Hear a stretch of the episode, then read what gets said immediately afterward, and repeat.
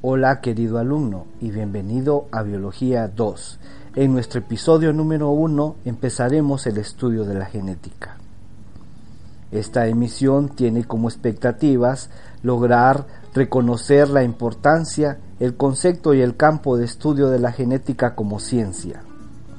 Para empezar, quizás usted se ha preguntado por qué nos parecemos a nuestros padres o parientes, o el por qué somos iguales y a la vez diferentes todos los organismos vivientes.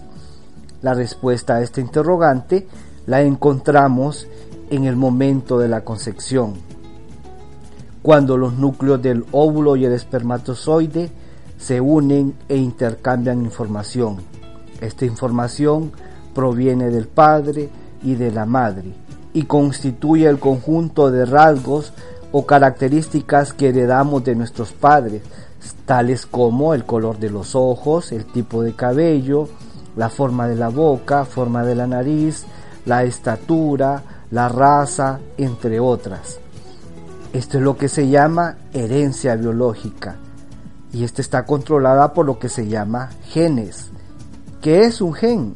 Un gen es la unidad estructural de la herencia biológica que tiene como función transmitir los rasgos hereditarios de padres a hijos.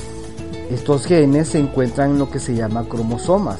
Los cromosomas son estructuras en forma de hilo que se encuentran en el ADN y el ADN se encuentra en el núcleo de la célula vamos a ver de que existe una ciencia que va a estudiar la herencia biológica.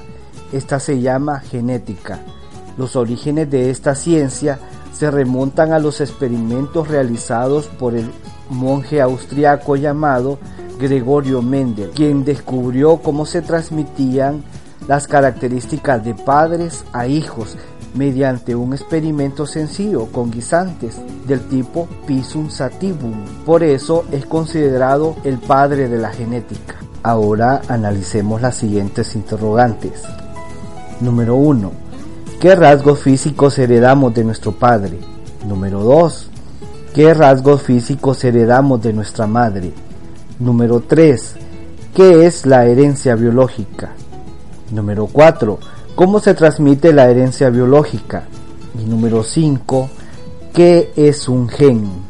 Hasta aquí llegamos con el episodio número 1 de Biología 2. Espero haya sido de su provecho.